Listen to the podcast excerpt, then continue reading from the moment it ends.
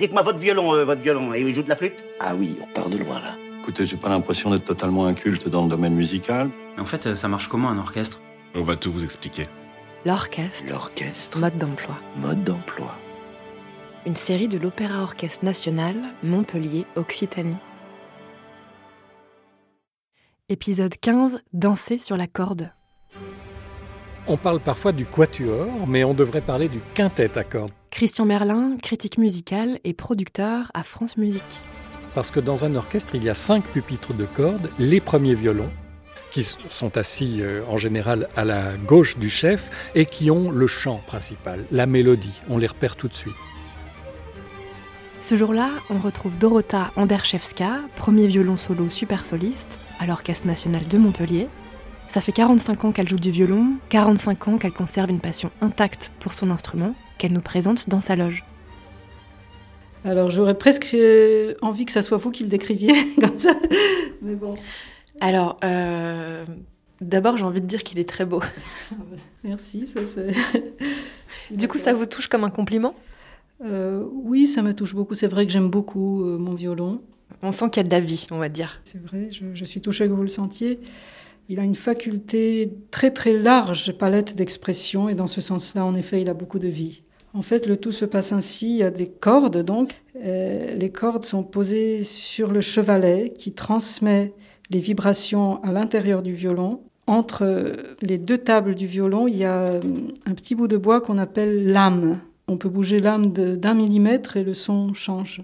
Donc voilà, c'est très important avec les luthiers. On passe souvent beaucoup de temps à régler, on appelle ça les réglages du violon. Vous allez chez votre luthier vous remettre l'âme en place?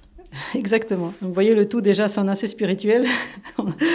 Donc l'âme euh, relie les deux, euh, les deux faces du, du violon. Et ensuite, donc toutes ces résonances ensemble sortent par, euh, par les ouïes, ou on les appelle euh, parfois plus facilement chez nous les, les F, parce qu'ils ont une forme des F. Pour moi, quand même, même en le disant ainsi, euh, semble assez magique. Comment est-ce que c'est possible que vraiment qu'on puisse, euh, à travers euh, cet instrument-là, dire autant de choses qu'on a au fond du cœur?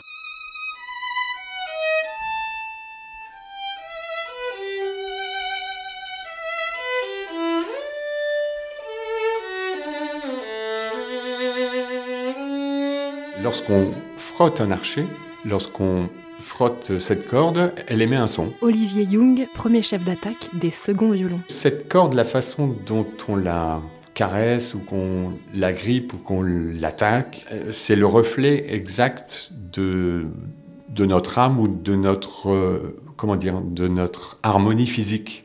C'est absolument fascinant de voir que la moindre hésitation ou le moindre tremblement dans un doigt, hop, se répercute sur le son ou une tension. Il y a des fois, on, on doit s'exprimer, on, on se dit mais je suis un peu tendu, j'arrive pas à trouver.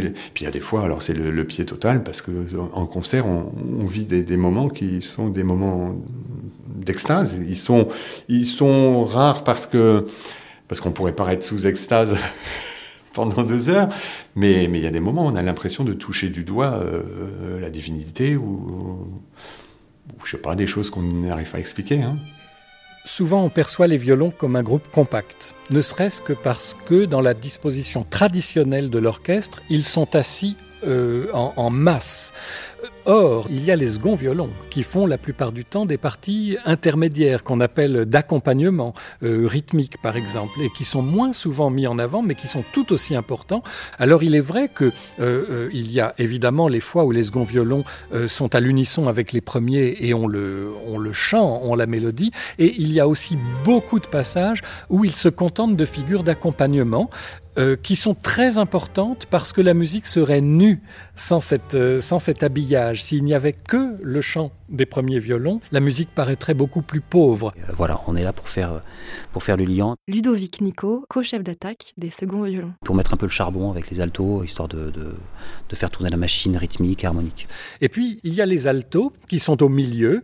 Euh, ce- c'est un peu le relais, hein, c'est comme le milieu de terrain dans une équipe de foot. Euh, c'est pas forcément eux qui marquent les buts, mais euh, ils font les passes décisives. Euh, ben, je connaissais pas cette expression, je la trouve tout à fait juste. Éric Rouget, alto solo. Effectivement, sans passe décisif, il n'y a pas de but. Donc en fait, euh, le rôle de l'alto dans, dans l'orchestre, de par sa tessiture médium, il peut soit accompagner les violons, soit accompagner les violoncelles, soit des fois être euh, euh, carrément soliste.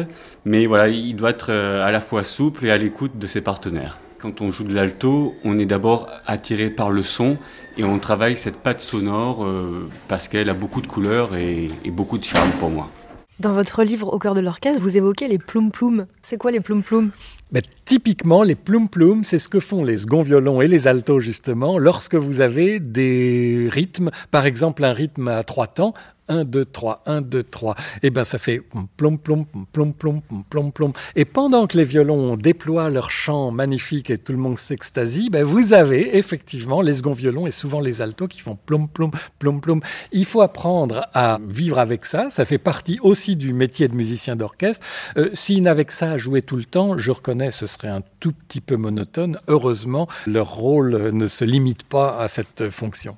Vous qualifiez aussi le violoncelle solo de rôle vedette. Ah bah c'est parce qu'il a des, des, pages absolument magnifiques. Si les violons sont les ténors, alors bah, les violoncelles seront les barytons de l'orchestre. Eux, ils chantent de leur voix très chaleureuse et voluptueuse parce que le violoncelle est peut-être le plus proche de la voix humaine. Et à ce moment-là, on se rend compte que ces musiciens d'orchestre sont aussi des chanteurs et c'est vraiment du bel canto. Euh, oui, certes, la voix humaine, mais quand même une voix humaine qui a 5 octaves. Cyril Tricoire, violoncelle solo, super soliste. 5 octaves, c'est énorme.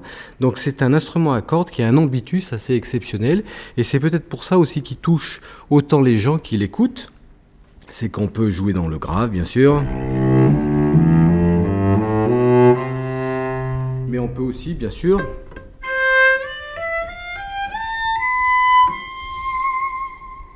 jouer dans l'aigu. Et du coup, ça donne une palette de sons assez exceptionnelle.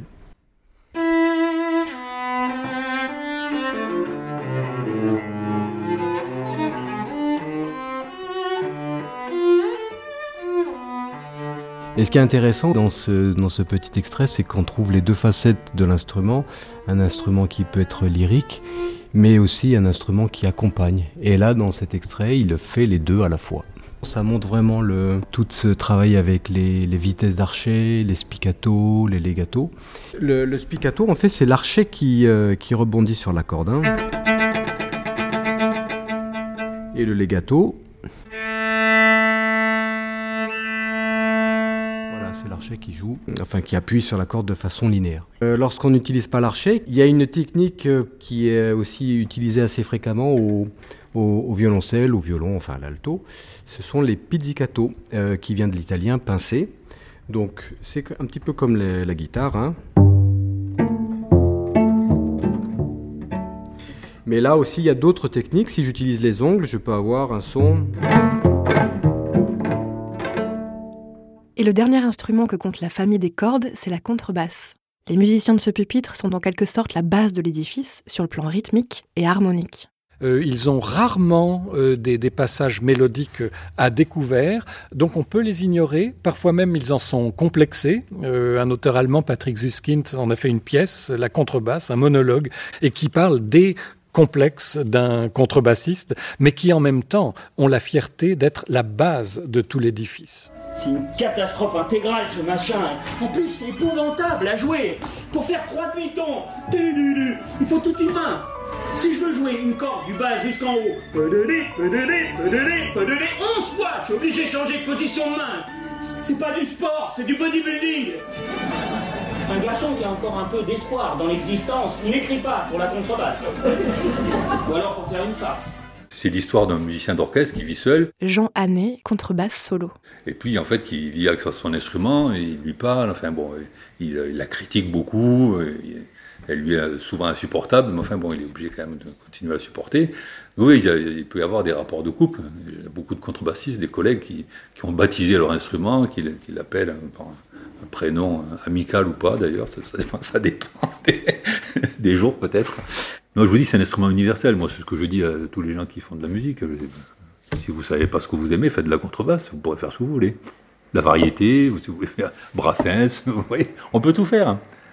De la musique de chambre, bon, pas énormément, mais quand même, il y, a, il y a pas mal de répertoire. On peut jouer tous les styles de musique.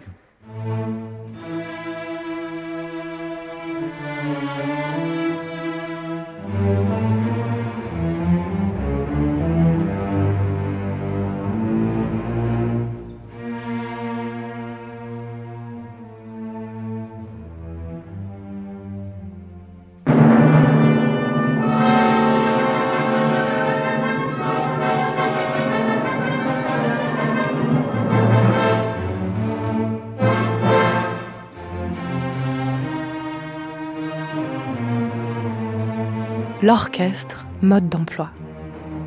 Retrouvez chaque semaine de nouveaux épisodes sur le site de l'Opéra Orchestre Montpellier et sur toutes les plateformes de podcast.